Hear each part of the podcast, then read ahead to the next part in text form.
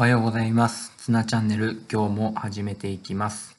このチャンネルでは、え先生方や子育てに関わるすべての人に幸せで豊かな人生を届けたいという目標を持って、え配信しています。よろしくお願いします。え今日は生きる力について話をしたいと思います。えーこの仕事をしていると、えーよく聞ごえー聞くことですが、生きる力とは何でしょうか、えー生きる力をつけるように学習指導要領では、えー歌われているんですが、うん、私自身もちゃんと理解できているのか、実践できているのか不安なところです。皆さんはどうでしょうか、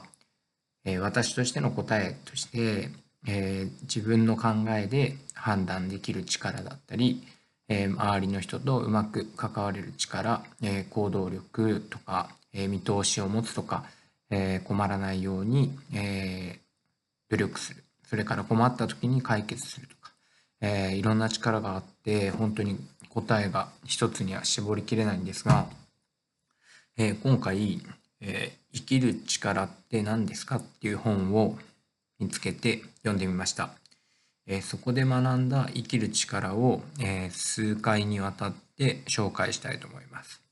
え今回1回目は、え除菌主義の教育では生きる力は育たないということで、え除菌と聞くと、えコロナっていうふうに結びつくんですが、え今の世の中を見ていると、えーこう喧嘩をしないようにしましょうとか、えートラブルにならないようにしましょうとか、えー怪我を未然に防ぎましょうとか、えーこうどんどんどんどんこう排除していくような、えー風潮があると思います。えー学ぶべきことや経験して分かることを排除してしまっているということです。えーすごくあ分かるなというふうに思いました。えーだからこそ、えー失敗させないような工夫とか便利な道具ができたりとか先回りしてしまう声かけを、えーやってしまいがちなんだなっていうのも思います。えその、まあ、原因としてはやっぱり時間的な余裕だったり、え心の余裕だったり生活自体のゆとりも足りないのかもしれません。え自分たちも、えもう30代ですけども、えーそうやって育ってきた世代世代なのかもしれないなとも感じます。だからこそこういうトラブルがあったり、えー怪我をする状況を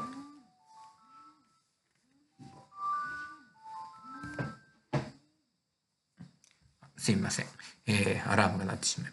えーそういう状況を見てられないとか耐えられないっていう、えー親自身もそうなのかもしれません。えーまあ、教育者として、えーこの本からは、えトラブルよあれとトラブルよ起きろとそのくらいでちょうどいいっていうふうな、えそれを見てやることが大切だということが書いてありました。えトラブルは心の肥やしだそうです。え確かに厳しい環境下で生きている動物とか植物って、えすごいですよね、え強くなると思うんです、えー冬場の野菜がこう甘みを蓄えたりとか、えー夏のトマトねが美味しくなったりするのも、えーやっぱりこう厳しい環境下にあるから、まあ、な望んでそこに行くっていうのは難しいですけどやはりその中でも生きていかなければいけないっていうのが生きる力につながっていくのかなと思い思います。だからいろんなことがあるっていうのが本来の姿なんだなと感じました。えーまあ、今回ですね、えーやっぱり先生としても親としても生きる力を身につける場面を奪わないようにしなきゃいけないっていうふうに思いました。えー子供が牛乳をコップに注ぐとき、え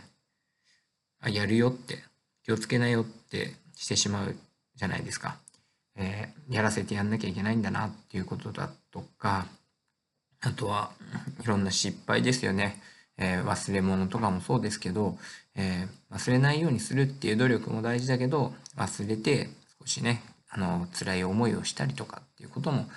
えー感じるってやっぱり大事だなって思いました。え除菌主義というね、えなんかこう本当に現代のキーワードですけど、え毎日こう除菌をしなきゃしなきゃとしながらも、え、程よく菌と付き合っていかなきゃいけないなと菌を取り入れることは体にとって必要なのかもしれないなと考えました。えー、とコロナウイルスもいつまでこうね、あのー、向き合っていかなきゃいけないのかわからないんですけど、えー、菌というね、えー、本当にわかんないな。こんなアルコールスプレーとか消毒とかマスクばっかりしてると今度また体が弱っちゃうのかもしれないですね。あなりたくはないですけど、えー、皆さんはどう考えるでしょうか。えー、今日の話は生きる力、除菌主義では生きる力は育たない。えー、皆さんも参考にしてください。以上です。ありがとうございました。